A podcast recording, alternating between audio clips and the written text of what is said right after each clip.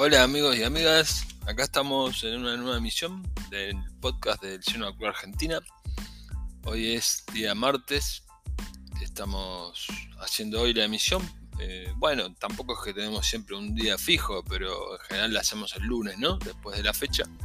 El tema es que el lunes jugó Genoa, cerrando la, la jornada y, bueno, fue con una goleada que, la verdad que nos dejó muy, muy conformes, muy contentos.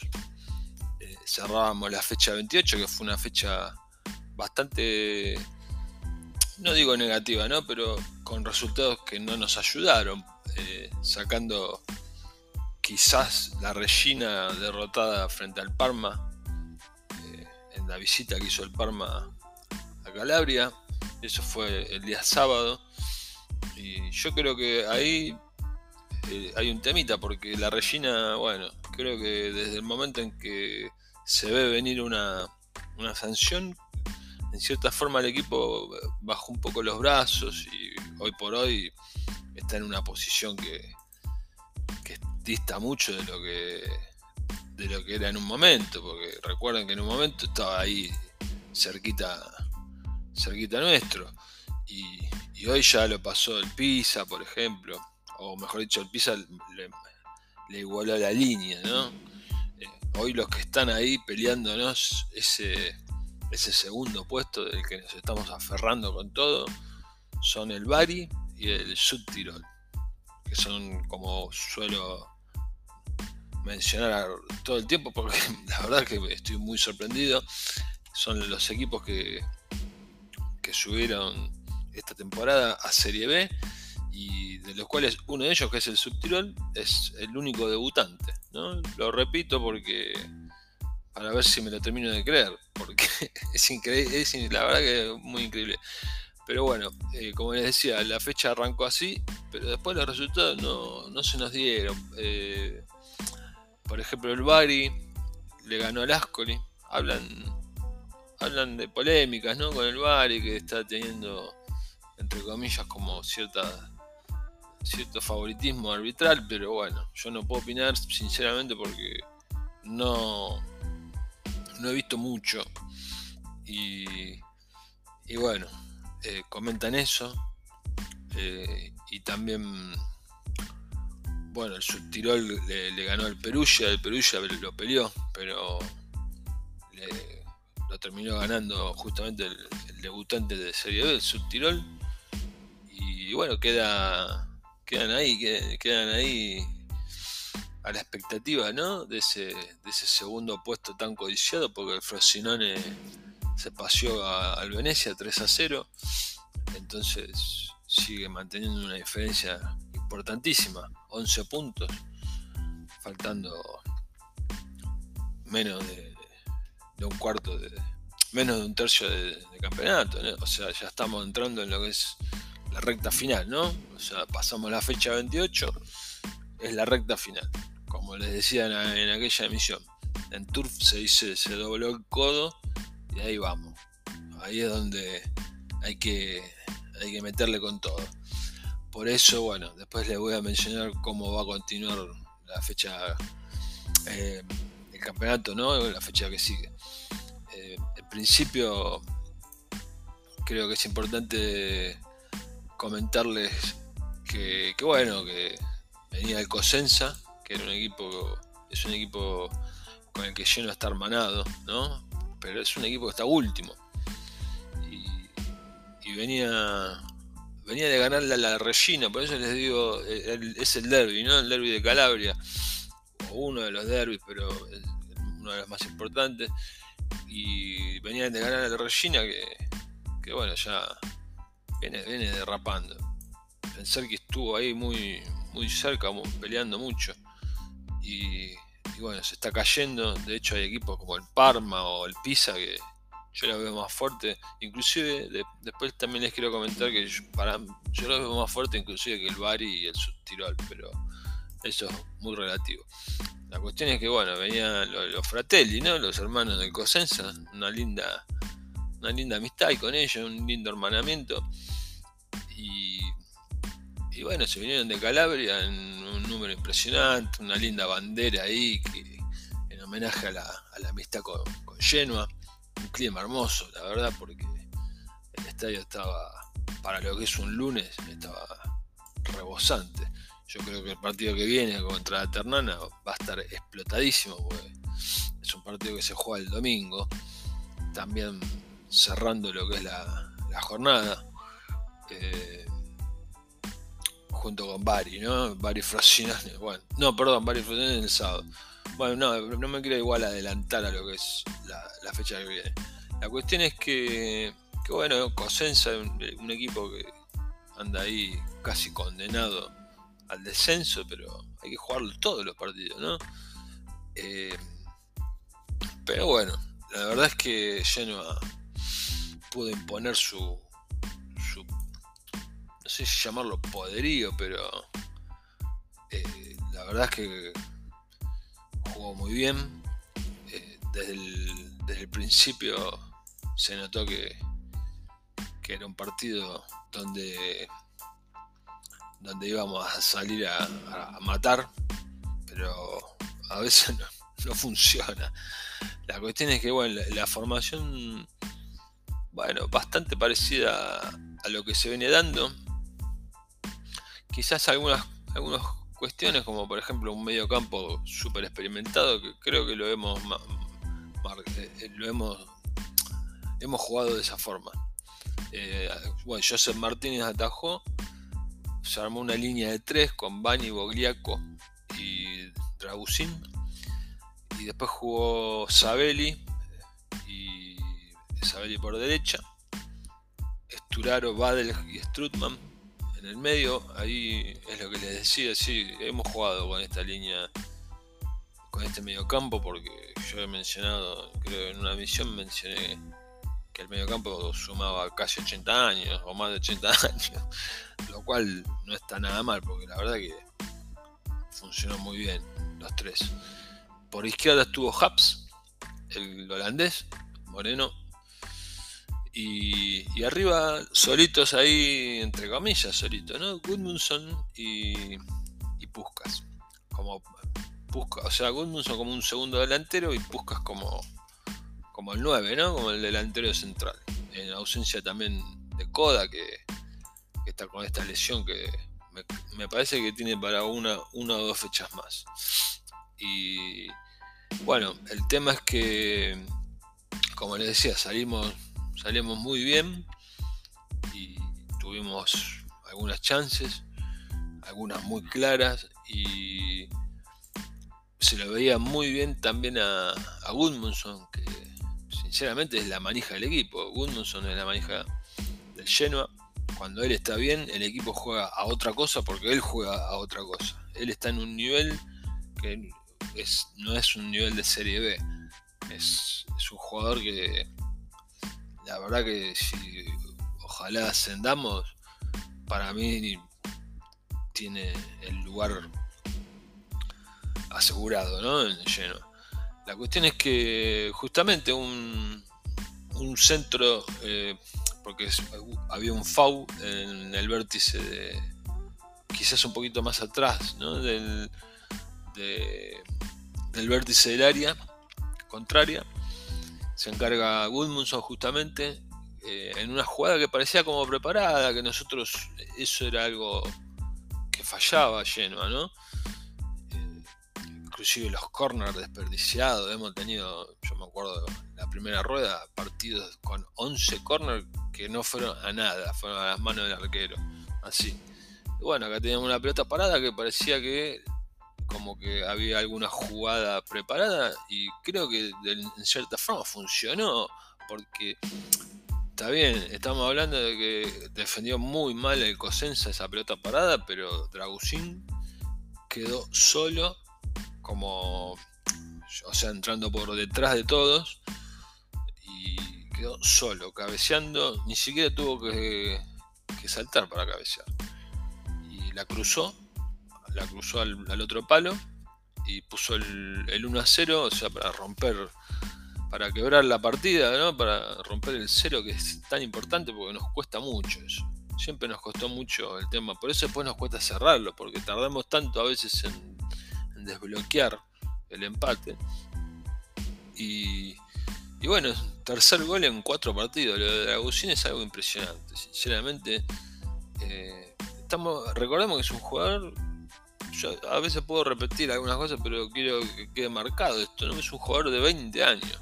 Que mucha gente hablaba porque, como ha tenido un breve paso por, Sandoria es como que no lo querían, pero por favor, denmelo, denme a, a muchos de estos tipos de jugadores que encima tan jóvenes, por eso fue la sociedad llena, fue inteligente al comprar la ficha a mitad de, temporada. Tenemos un jugador de 20 años con una proyección enorme y, es propiedad nuestra. Por 4 millones de euros, 5 millones de euros, yo hablo así de euros como si me sobraran, ¿no? Pero en el sentido de que es un jugador de, que tiene un poder de reventa enorme. Pero bueno, esperemos que, podamos mantenerlo. Eh, la cuestión que, bueno, nos poníamos arriba, como les comentaba, y bueno, el Cosense tuvo un, como una breve reacción con un, cabezazo de esos cabezazos que, son hacia atrás, ¿no? O sea, sin mirar, desde, desde el área, pero ahí entrando recién en el área y como que lo pasan a, el, cabezazo lo pasa a Joseph Martínez porque no lo espera, claro, es un cabezazo que no lo espera, pero bueno, por suerte pega en el techo el travesaño y se va. Nosotros también habíamos tenido un, techo de travesaño y fue la única jugada, la verdad que habíamos dominado todo el partido, habíamos, tenido las más claras, fue creo que fue el mejor primer tiempo de Genoa y, y después, bueno, terminó siendo el mejor partido del Genoa. Eh, no solo por el resultado, sino por el volumen de juego. Siempre teniendo en cuenta con todo el cariño y el respeto que tenemos hacia el Cosenza, teniendo en cuenta lo que es el equipo que va último, ¿no? Pero cuántas veces también nos costaron partidos y tampoco pudimos resolver partidos con equipos que están peleando el descenso, ¿no? Sin embargo, acá, en el segundo tiempo, salimos como, como ultra decididos a cerrar la cuestión. Y, y bueno, se dio, se dio a los 13 en una jugada porque, claro, metíamos presión muy, muy alta y, bueno, Cosenza como que quería salir y, o sea, jugando y cometen un error garrafal, ¿no? Directamente, porque fue el que terminó definiendo todo el partido, porque la presión alta fue entre Badel y, y Gudmundsson.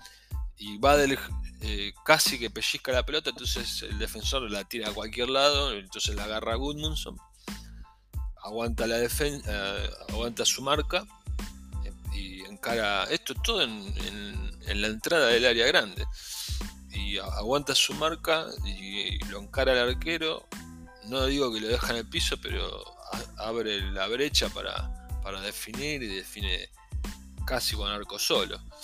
Así que a los 13 ya estábamos 2 a 0 y se notaba que había sido un golpe durísimo para el Cosenza y que esto podía terminar muy bien.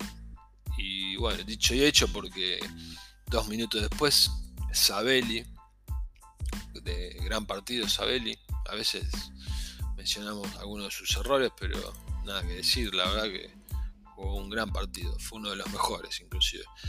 La cuestión es que lo, sirve a Puskas, ¿no? Le da una asistencia a Puskas, que bueno, tiene que acomodarse un poco, pero el Cosenza estaba muy... El, segundo gol lo, golpeó demasiado. Y bueno, estaba totalmente fuera de lugar la, la defensa y, y Puskas también se abre y define el primer palo esto fue a los 60 del segundo tiempo, a los 60 del partido, mejor dicho. Y o sea que 30 minutos antes de que termine el partido, prácticamente estaba liquidado, porque era obvio que eh, el rival no, iba a poder hacer nada. La cuestión es que, bueno, ahí fue cuando Gilardino empezó a meter los cambios, ¿no? Sacó a Turaro, a Badelig. y a Bani y puso a Friendrup, a Yahielo y a, a Como yo creo que también un poco para dar respiro, porque sabiendo, porque ya estaba sabiendo que el partido estaba cocinado. La cuestión es que, que bueno, lleno mantuvo la, posesión, trató tampoco, no es que fue a buscar el cuarto como loco, ¿no? Pero el cuarto llegó porque la verdad es que Gudmundsson estaba intratable y, bueno, toca una pelota para Yayelo, que claro, Yayelo entra en el segundo tiempo con hambre de, demostrar que está para jugar de titular, cosa que muchas veces lo ha hecho, de hecho en los últimos partidos jugó de titular, y bueno, hace una, una buena maniobra la verdad que una linda maniobra personal y mete el 4 a 0, define muy bien. El rival estaba entregado ya. De hecho, yo creo que si apretábamos un poco más el acelerador, eh, podíamos meter más de 4 goles. El Cosenza es un equipo que ha recibido varias goleadas. Me acuerdo una del Spal, le metió 5, 5 a 0. Después tuvo varios 3 a 0. Pero bueno, al Subtirol su Tirol no le pudo ganar, por ejemplo. Y, bueno, así es el fútbol. La cuestión es que después lo sacó a Sabelli, ya después del 4-0 lo saca a Sabelli eh, y a Gudmundsson. Pone a Hefty en, eh, en, el lugar de Sabelli y pone a, a un chico, claro, partido definido, pone a debutar a un chico que se llama Federico Acornero que es de la primavera. Recordemos como siempre que Gilardino viene como interino porque era el técnico de la primavera y, bueno, después gracias a los grandísimos resultados que logró, para sorpresa de todos, me incluyo, o de muchos, me incluyo. Yo cuando me nombraban a Gilardino eh, como posible sucesor de, de Blessing, Decía, no, seamos serios, decía, por favor, porque no vamos a ascender. Y bueno, no es que tenemos el ascenso garantizado, pero el vuelco que le dio al equipo Gilardino, esto es lo que a veces menciono, ¿no? A mí me, gusta si, si, yo menciono algo y después sale de otra forma a favor de Genoa. Me gusta que me tape la boca, o sea, tampoco es que le tiré con un palo tremendo, pero no lo veía como un técnico que pudiera hacer algo, pero también pensando en el futuro de él, porque cuántas veces se queman este tipo de técnicos, ¿no? Y, nosotros también pagamos los platos, porque yo recuerdo la llegada de Tiago Mota, que después terminó, terminó haciendo las cosas bien en, en otros clubes, pero usó al lleno como experimento, y bueno, nos costó el, nos costó la categoría, porque fue uno de los técnicos de la, de, la temporada en la que nosotros descendimos. La cuestión es que, como les decía, entró este chico a Cornero, es un chico que es extremo izquierdo, o sea, es la misma posición de Gudmundsson, 19 años recién cumplidos, y bueno, muy, muy bajito de estatura, eso es lo que me llamó la atención, pero estaba viendo algunos números y es, un, extremo izquierdo pero con, gol. La, verdad es que no se pudo ver mucho, por no decir que no se vio nada. Lo único que se vio es que, claro, es, un muchacho que es genovés y estaba totalmente emocionado por el debut y, y todo lo que fue el festejo eh, a posteriori, ¿no? Cuando se ofrenda el triunfo a la Nord. Eh, el tipo, el, muchacho estaba totalmente emocionado, no se le olvida más su, debut en la primera división con el equipo con el cual se formó. Creo que debe ser genovano, pero bueno, nunca, nunca se sabe. Eso después, después a averiguarlo, a mí me interesan todo ese tipo de cosas. Tampoco significa fidelidad, ¿no? Porque Pietro Pellegrini, genovano, siempre en la Nord y jugó tres partidos en la primera de lleno. Pero bueno, la cuestión es que si tenemos que mencionar así algunos jugadores que sobresalieron, Ah, me faltó el cuarto, perdón, porque... No, el cuarto ya lo nombré, perdón. No, si eh, quiero nombrar algunos jugadores que me parece que estuvieron, estuvieron muy bien, porque habían mencionado a Sabelli. Y, y bueno, Dragosín es, es algo, ya también lo había mencionado, pero está dentro de, de los mejores jugadores del partido porque, bueno, no tuvo mucho trabajo en defensa, pero desbloquear la, este tipo de partidos es fundamental. Y el tipo, como les decía, tres goles en cuatro partidos. Es una cosa increíble. Siendo central, ¿no? siendo marcador central. Y me gustó mucho también Esturaro. Tampoco es que descolla, ¿no? Pero me gustó Esturaro, es un jugador de Serie A, ¿no? Y bueno, Woodmanson, el mejor del partido lejos. Eh, lo que viene es complicado porque nosotros seguimos a un, a un punto, o sea, estamos como escoltas y como les decía, como la fecha no, no, se dio de la mejor forma a nivel resultados en otros partidos, eh, seguimos como escoltas a un punto de, del Bari yo siento que el Bari de los últimos cinco partidos ganó cuatro y empató uno. O sea, viene con una racha. Pero bueno, me comentan esto de que. de que está teniendo medio alguna ayudina ahí. No sé, no, quiero, no quiero opinar como les decía, pero mi, sensación, más allá de, de, este, de este tema medio polémico, es que para, para mí Bari y Subtirol no están tan fuertes fuerte como por ejemplo lo está el Pisa o, el Parma. El Parma está haciendo una segunda rueda muy buena, pero no solo a nivel resultados, eh, que está lejos igual, o sea, está a 10 puntos de nosotros. Pero yo creo que, y espero, que bueno, que Genoa mantenga este nivel, y espero que el Parma, para mí, va a terminar, por lo menos arriba de alguno de estos dos equipos, varios Subtirol, para mí va a terminar. Que eso es una buena noticia, entre comillas, también porque eh, estamos a 10 puntos ¿no? del Parma y si nosotros mantenemos más o menos este andar, a lo que voy es que el Bari y el Subtirol, yo creo que no, es que no son rivales eh, en la lucha por por el ascenso, pero son rivales bastante llamativos creo que tarde o temprano van a, caer los dos. Van a caer los dos. Y los que siguen, que, que están ahí, que es el Pisa y bueno, el Regina y el Parma, están muy lejos. O sea, al Pisa lo, tenemos a 8 puntos. Eh, entonces, creo que el escenario está, está dado como para, para ver si esta fecha que viene, sí, que es la fecha 29, la fecha que viene, a ver si podemos pegar un, saltito ahí en, la clasifica. Porque miren los partidos que hay. O sea, que, tienen los dos que nos siguen. El Subtirol tiene que ir a visitar al Parma. El sábado va a hacer esto. Y en el mismo, eh, el mismo día juega Bari y Frosinone.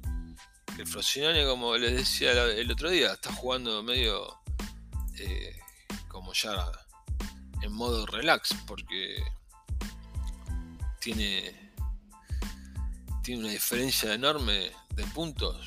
Eh, o sea, está punteando con 11 unidades de diferencia al segundo que somos nosotros. Y bueno, son dos partidos que tienen nuestros perseguidores durísimos. Nosotros jugamos contra el Ternana, que uno puede decir, bueno, el Ternana ahí en casa. Pero el Ternana nos la complicó muchísimo en la ida. ¿Se acuerdan? Aquel partido en la ida fue con. lo, dimos vuelta, lo ganamos, pero lo dimos vuelta. Habíamos empezado perdiendo con gol de Fabili, que es un jugador que es propiedad nuestra. Y el estúpido metió el gol y se sacó la camiseta, hizo un escándalo. Y faltaba, todavía faltaban 70 minutos, de hecho lo dimos vuelta. Eh, bueno, esperemos que este estúpido no, no venga a, arruinarnos el asado, ¿no? Como se dice acá. Y la cuestión es que es fundamental, la fecha que viene va a ser fundamental porque tienen partidos durísimos, como les decía, nuestros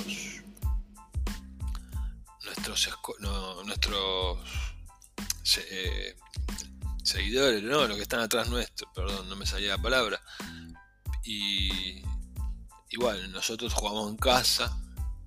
La verdad es que le tengo fe a que, a que podamos pegar un saltito. Yo no, la verdad que no, pido mucho, ¿eh? no, es que ando pidiendo mucho, pero un pequeño salto. Dejar al Bari ahí a, a cuatro puntos, como para tener un margen, ¿no? Como para tener un margen y que ellos también empiecen a sentir la presión. Porque después también hay que seguir jugando, ¿no? Fecha, la fecha 30, nosotros jugamos contra el, contra el Brescia. Eh, allá, ¿no? Pero el Brescia, bueno, viene, viene ahí también derrapando. Partido difícil igual va a ser contra el Brescia. Y bueno, y ellos van a tener que. El Bari le, le toca, cuando nosotros jugamos contra el Brescia, le toca en Ternana, que no joda. Ya a nosotros nos costó, la verdad que nos costó un huevo ese partido. Estuvo muy duro. Y, bueno, ya falta muy poquito, gente. La verdad es que por eso digo, eh, nosotros al subtirol lo tenemos a tres puntos, tiene un partido muy duro contra el Parma. Entonces vamos a ponerle, yo me juego con un empate ahí. Y, bueno, con un empate nosotros si ganamos, Dios quiera, le sacamos 5 puntos. Y, el Bari contra el Frosinone, bueno, no hay lógica en el fútbol, ¿no? Pero como viene el Frosinone así en una marcha tremenda. Lo que pasa que lo que va a ser el San Nicola, ese partido seguramente lo voy a ver entero. Porque encima es un sábado y nosotros jugamos al otro día. San Nicola va a ser un, hervidero. Eh, no, no, ese partido. Más que Champions League, más que Serie A. Que la Serie A es un desastre. El otro día, ya como para cerrar, estaba viendo eh, que, bueno, Sandoria está muy mal económicamente al punto que corre el riesgo de falimento, pero también está muy mal a nivel futbolístico porque se refleja, ¿no? Y, claro, Sabiri, que es uno de los jugadores, entre comillas, más destacados, ¿no? Pero porque jugó el Mundial para Marruecos y, bueno, digamos que eh, tuvo notoriedad mundial. Y el técnico, o sea, miren la confusión que hay en Sandoria, ¿no? Porque el, técnico lo sacó en el primer tiempo porque así literal dijo lo, Stankovic, es el técnico de Sandoria. Lo vi que estaba jugando sin ganas. O sea, es un caos. La Sandoria es un caos. Y yo creo que el nivel de Serie A en general está tirando abajo. Hoy por hoy los pibes se, va, se vuelcan todos a la Premier porque es era obvio, yo me acuerdo cuando se firmaron los contratos de televisación, era obvio que iban a acaparar todo el mercado de pase porque la diferencia es abismal entre la Premier y el resto de las ligas. ¿eh? O sea, uno puede tener al PSG ahí eh, como caso eh, particular, pero es porque hay una inyección de plata que viene por otro lado. Pero acá la Premier es una, cantidad de plata dividida en, todos los equipos y de forma bastante igualitaria. Son derechos de la, de, la televisación. Y bueno, hoy por hoy, como les digo, eh, el público de Latinoamérica se vuelca a esa liga porque es la que obviamente es más atractiva. Pero bueno, a, nosotros lo que nos interesa es el domingo eh, ganar la alternana ya con todos los, resultados puestos, así que espero una, linda, una linda jornada 29, que le tengo fe a que, que va a ser la de la jornada del por lo menos principio de despegue, ¿no? Esperemos eso. Es muy duro todo esto, pero pero bueno, creo que, que hay hay esperanza como para poder pegar ese pequeño salto. Les mando un abrazo grande, gente, y buena semana.